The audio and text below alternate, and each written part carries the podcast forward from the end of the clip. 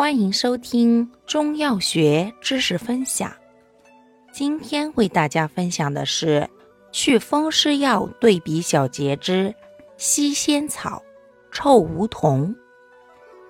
西仙草、臭梧桐均能祛风湿、通经络、降血压。不同，西仙草性寒，善去筋骨间的风湿。治热痹宜生用，寒痹应炙用。又能清解热毒。